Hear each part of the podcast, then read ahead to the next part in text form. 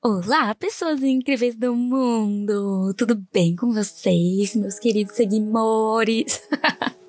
Se tiver alguém aqui, já tô bem feliz mesmo, porque esse projeto não tem muita pretensão assim de crescer, mas sim de compartilhar alguns momentos é, que eu vivo no meu novo dia a dia, na minha nova rotina, e que realmente mudou muita coisa no, em tudo que eu tô vivendo. E eu quero compartilhar isso com, com o mundo. E se não tiver também, vai ser tipo um diário, entendesse? Eu vou mostrar pros meus filhos, tipo, olha, neném, a mamãe já fez isso um dia. E foi bem vergonhoso e constrangedor, mas ela continuou e persistiu pelos sonhos dela. Então sejam bem-vindos ao Perrengues, esse novo podcast aqui, né, do universo dos podcasts. E enfim, é, hoje a gente vai falar um pouco sobre o meu começo aí, essa, o, o por que está por trás dos bastidores, aquelas, né, a famosa. Mas o meu, meu caminho profissional que me, que me fez chegar onde estou hoje e como está sendo esse novo hoje, que tem sido um grande processo de adaptação esse mês e meio aí que a gente já passou. E, enfim, vou compartilhar um pouco dessa experiência com vocês. Então, Bora pro episódio! Aí, ah, já de antemão, peço desculpa se o áudio não estiver tão bom. Eu tô usando mesmo o fone de ouvido do meu celular e poucos recursos, né? Amores, ainda tô assim, um pouco pobre, mas a partir do momento que eu ver que vale a pena eu gastar mais dinheiro, né? Investindo aqui, eu gasto sem problema nenhum, mas a princípio vamos começar assim, devagar, né, gente? Devagar e sempre. Então, tiver algum ruidinho e se a edição não estiver muito boa, peço que tenha um pouco de paciência também, porque nunca entrei nesse mundo do, da edição dos áudios. Então, é isso. Agora sim, vamos pro conteúdo do, do negócio. Vamos começar me apresentando.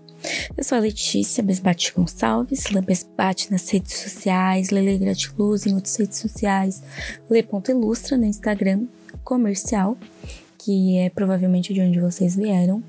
Eu tenho 22 anos, sou ilustradora, estou quase terminando a faculdade de design gráfico aí, falta dois semestres aí para acabar.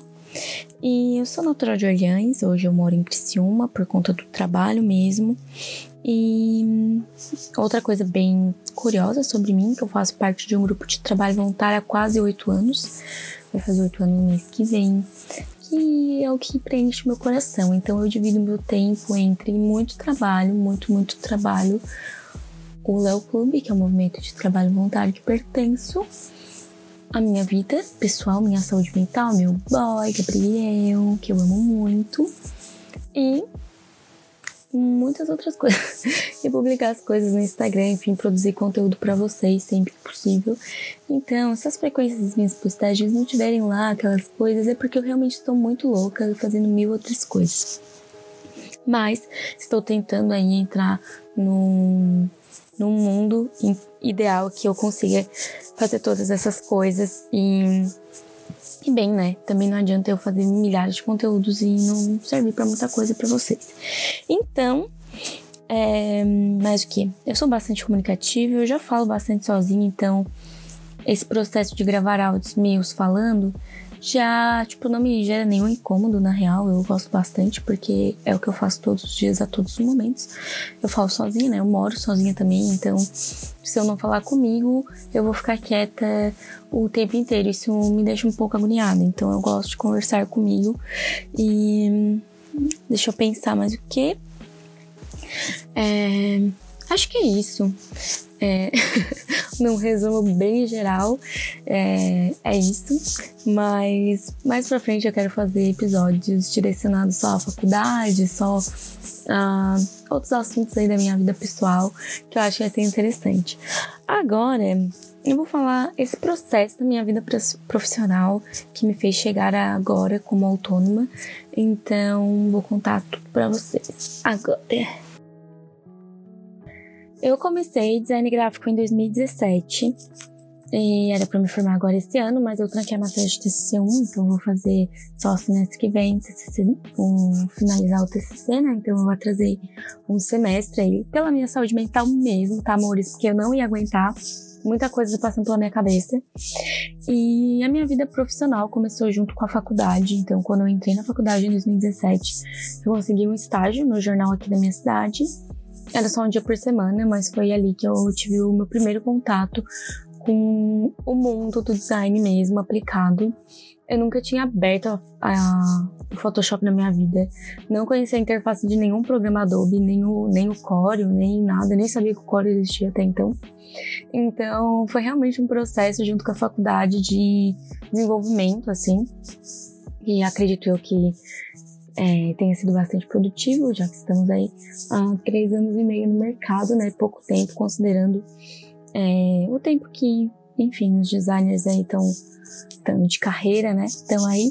Mas eu acho que eu cheguei num momento bem legal, assim, do meu trabalho e pretendo, né, obviamente, aprimor aprimorá-lo a cada dia. Mas enfim, eu fiquei alguns meses, eu acho que uns oito, nove meses nesse estágio. Era só um dia por semana, eu, era estagiária da diagramação, né, do designer. E daí foi onde entrou o meu grande amor pelo InDesign.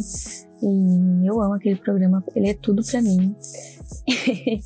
e, enfim, ali eu tive as minhas primeiras experiências com posts de mídias sociais e diagramação. E depois, depois disso, eu fui para uma gráfica na comunicação visual, na verdade, né? E foi maravilhoso. Eu fiquei quase um ano lá.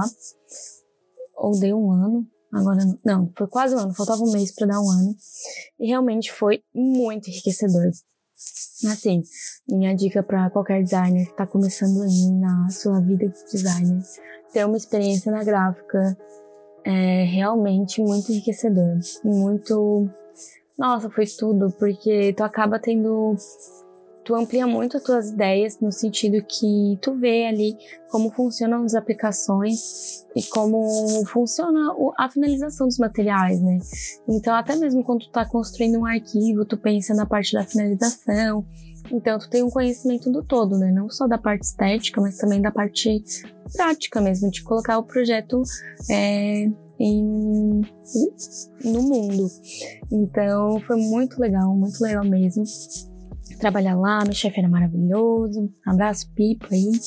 Sinto muito saudades dele e realmente foi um período muito massa, muito massa, que eu aprendi muita coisa e ele com certeza foi um, ele me deu assim, é, me ensinou muito porque eu tinha feito esse estágio de pouquíssimos meses e ele me colocou como arte finalista da gráfica.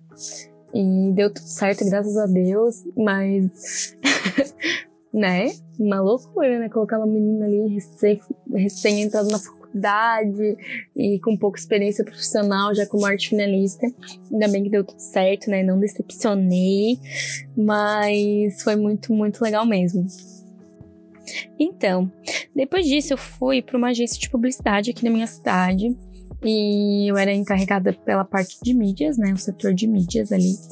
E também foi muito massa. Eu aprendi mais sobre o mundo do design em si, porque na gráfica era muito mais a prática mesmo, né? Eram mais trabalhos é, corriqueiros ali, o pessoal tinha atendimento direto com o cliente. Então, normalmente era cartões de visitas, placas, era algo mais simples, assim. Então, quando eu fui para essa agência, eu tive uma noção maior de design, de qualidade de entrega, essas coisas assim. Lá eu também tinha contato direto com os clientes. Então, nos dois lugares, nos dois primeiras. Me enrolei tudo. Nas minhas duas primeiras experiências profissionais, eu tive muito contato com o público. Então, isso também ajudou bastante na minha percepção sobre várias coisas e a maneira que eu me comunico também, né? É, como defender um projeto, etc. E fiquei um ano nesse, nessa agência. Então, eu fui para minha última experiência profissional que foi lá em Criciúma, daí foi quando eu me mudei em outubro do ano passado, como estágio numa, numa empresa. Branding, design. e foi muito massa também. Nossa, é, todos os lugares que eu trabalhei eu tive o privilégio mesmo de aprender muito e sempre somar muito na minha experiência. Então, da gráfica foi aquela experiência toda do prático. Nessa segunda agência, nessa primeira agência ali que eu trabalhei, foi uma, um aperfeiçoamento dos trabalhos e um pouco mais sobre mídia, sobre planejamento de conteúdo. E nessa terceira, com certeza, meu padrão estético aumentou 100%. e ainda vai aumentar, né, à medida dos, dos anos do tempo, que eu quanto mais eu trabalhar com isso, mas foi um boom, assim, as minhas entregas antes de eu entrar ali e quando eu saí foram enormes, assim, gigantescas, o desenvolvimento dos trabalhos e tal. Eu tive a oportunidade de fazer vários trabalhos muito legais, que eu amei de coração fazer.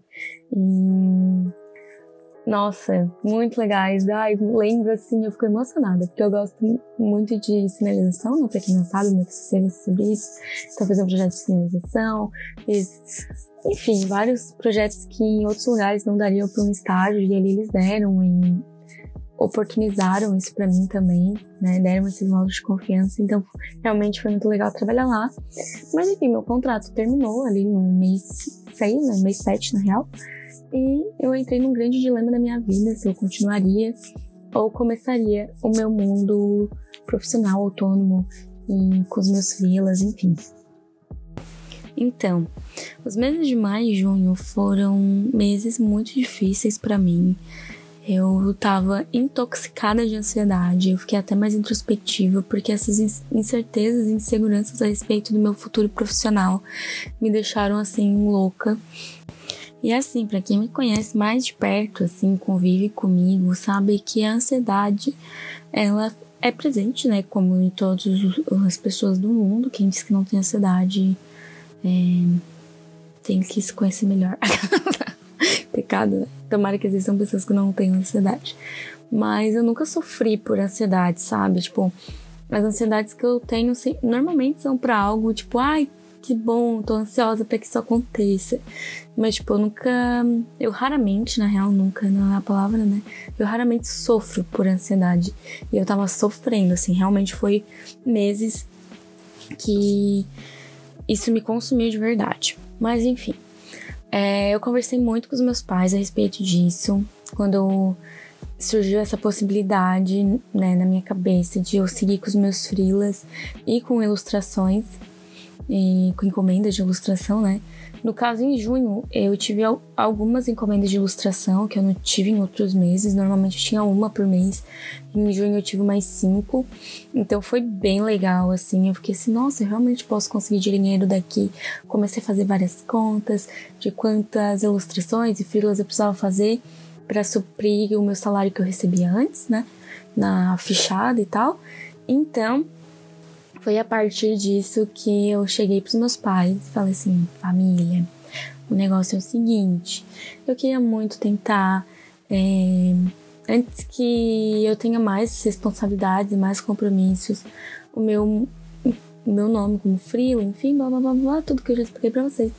E eles toparam, né? É, a princípio, eles me apoiaram, na real, né? E também, de certa forma, eles precisam estar tá bem conscientes, porque se der alguma merda, eles vão ter que me ajudar. Então, eu já é, tive essa conversa prévia com eles. Então, se vocês decidirem fazer isso, conversem com quem apoia vocês. Se vocês realmente têm essa possibilidade, eu entendo que eu sou super privilegiada, que os meus pais eles me apoiam muito no, em todas as decisões que eu já tomei na minha vida e também no cunho financeiro, né? Porque realmente é um baque, né? Tu tem uma garantia de salário todo mês, tu não vai ter mais, tu só vai ter se tu for atrás. Então tu se torna o comercial, o atendimento, o próprio design, a ilustração, tudo, né? Então tu é o teu ponto de contato maior da marca. E tu precisa lutar para isso, né? Para que isso aconteça. Então, julho chegou e eu passei a trabalhar em casa sozinha o dia inteiro. E eu tive várias encomendas que eu fechei no final de julho, então desde o começo ali eu já estava trabalhando muito para fazer as entregas que eu precisava e em busca de novos clientes também. Mas foi um processo de adaptação em vários níveis e realmente foi bem complicado. Não complicado, mas complexo. Tipo, cada eu ainda não consegui me ajeitar, por exemplo, para fazer exercícios na minha rotina. Eu tô trabalhando muito mais do que eu trabalhava antes no número de horas, mas com certeza com muito menos pressão e com muito mais saúde mental do que eu tinha antes. É, não digo só da última empresa, mas das demais também, porque é o, a vida do funcionário, né, amores? Então, agora eu sou minha própria chefe, né? Girl boss, segura essa. E é, tem, é uma experiência bastante diferente. Mas o que eu quero falar para vocês é que eu sou muito organizada com as minhas coisas de trabalho. Então eu tenho até um post falando sobre como eu me organizo no Trello e nos meus planners e agendas, etc. lá no meu Insta. Por nessa parte de organização, tipo de pauta e de encomendas, eu já era bastante organizada. O que mudou mesmo foi a minha organização financeira, que realmente antes ela praticamente não existia. Gente, desculpa pela minha voz estar tá um pouco cagada. Eu tô com uma alergia bizarra, mas enfim, vai passar e nos próximos aí minha garganta vai estar tá limpíssima e pronta aí para dialogar com vocês por muitas horas. Aquelas. Mas enfim, continuando, é, o que mudou mesmo foi a minha adaptação financeira, porque eu não sei como vocês lidam com o dinheiro de vocês, mas eu não tinha nenhum controle sobre o que eu gastava.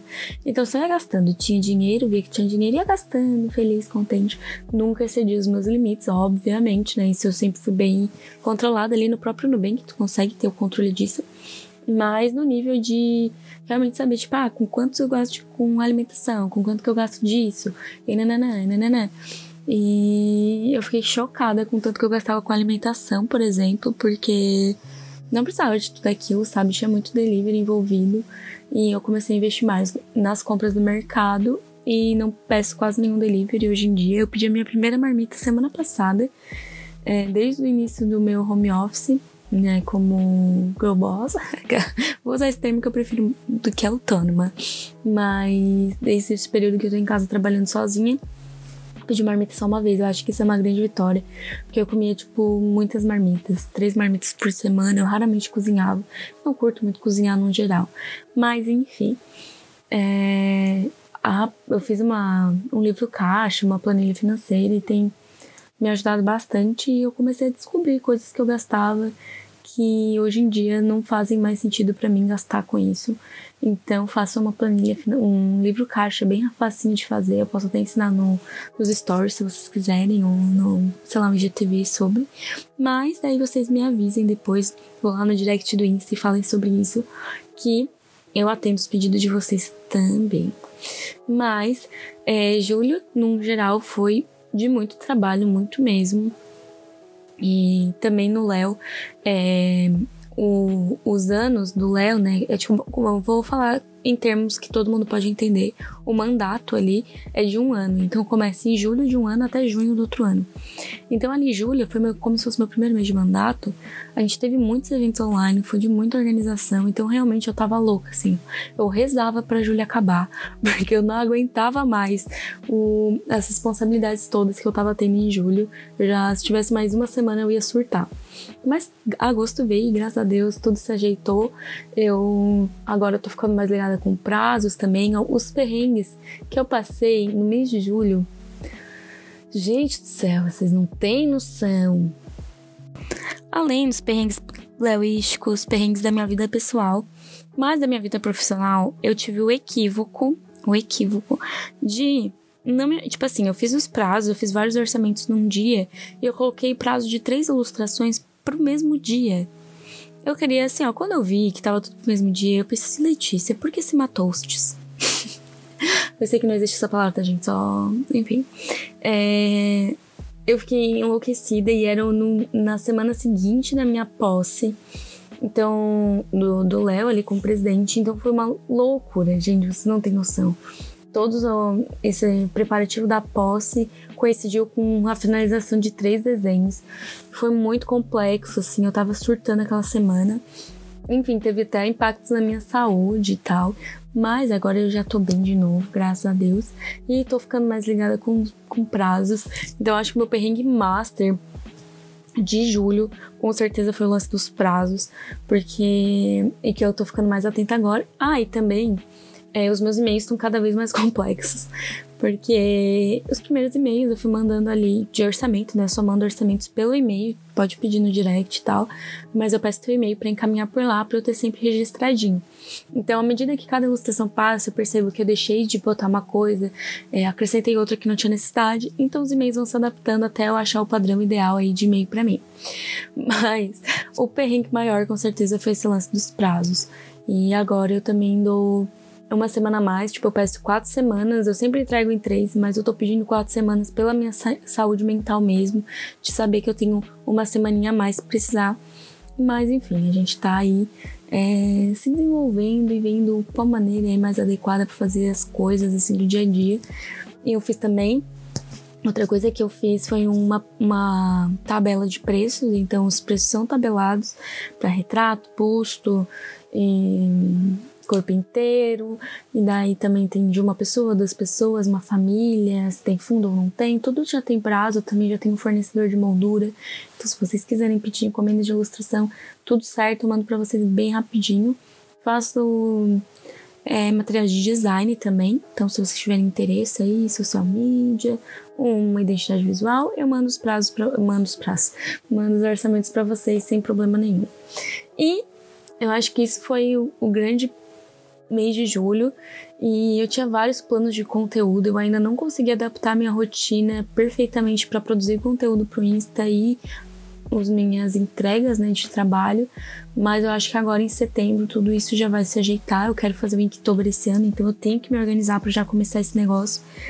Enfim, eu acho que vai ser bem legal. Tô bem ansiosa positivamente, sem sofrer, só ansiosa de feliz, de uh, quero que venha logo pra fazer acontecer.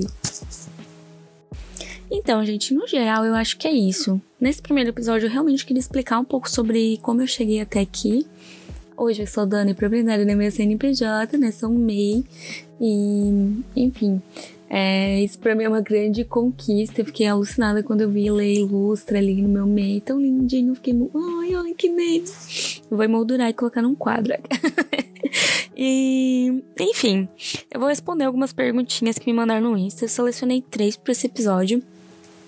E vou responder e depois falar só a conclusão, beleza?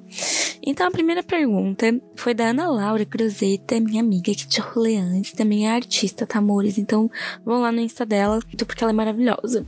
Então, ela perguntou: alguma cagada que fez em um trabalho, mas deu de disfarçar e o cliente não percebeu. Então, essa é muito boa, foi nas, uma das minhas primeiras ilustrações digitais. É, eu tinha que fazer uma pose com um braço, eu tô lembrando e já me dá até uma, uma angústia. A pessoa pediu pra é, uma posição no braço diferente da que eu tinha desenhado. E eu mandei o rascunho para aprovação. A pessoa aprovou, isso foi posterior à, à, aprovação do rascunho.